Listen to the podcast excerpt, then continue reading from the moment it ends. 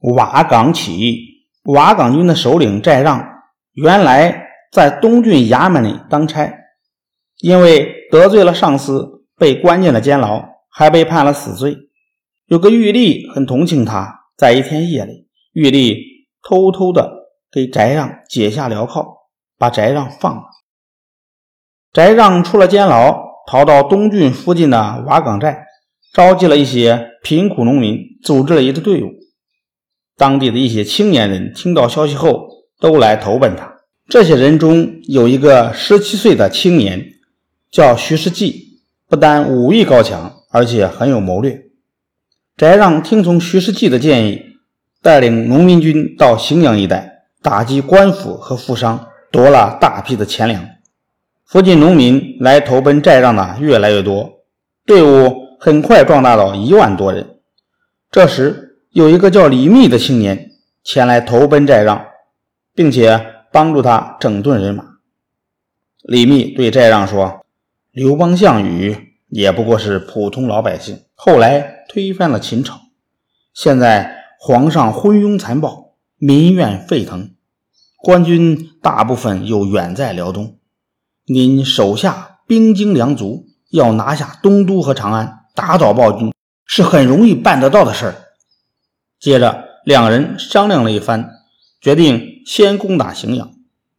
荥阳太守见势不妙，慌忙向隋炀帝告急。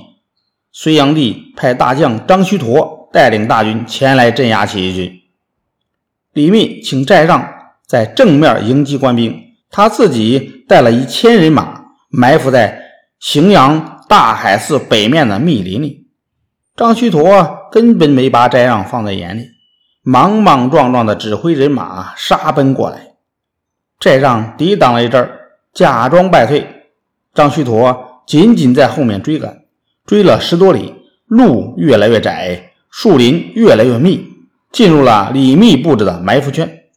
李密见敌军到了，一声令下，埋伏着的瓦岗军将士奋勇杀出，把张须陀的人马团团围住。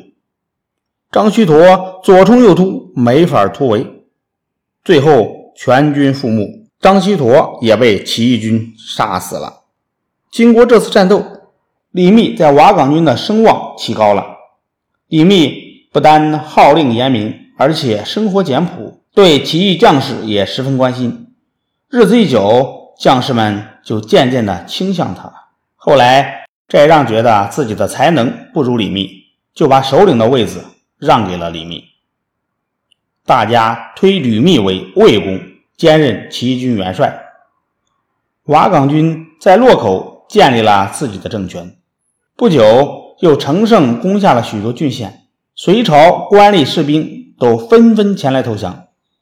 瓦岗军一面继续围攻东都，一面发出讨伐隋炀帝的檄文，力说炀帝的罪恶。号召百姓们起来推翻隋王朝的统治，这样一来，震动了整个中原。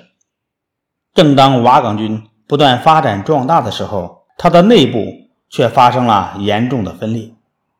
寨让让位给李密之后，寨让手下有些将领很不满意，有人劝寨让把权夺回来，寨让却总是一笑了之。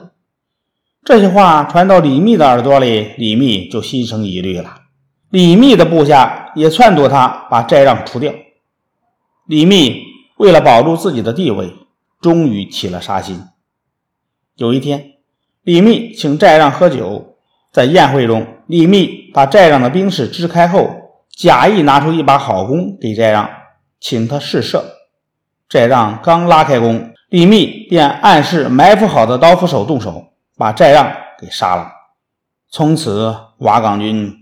走向衰弱。这时，北方由李渊带领的一支反隋军却日益强大起来。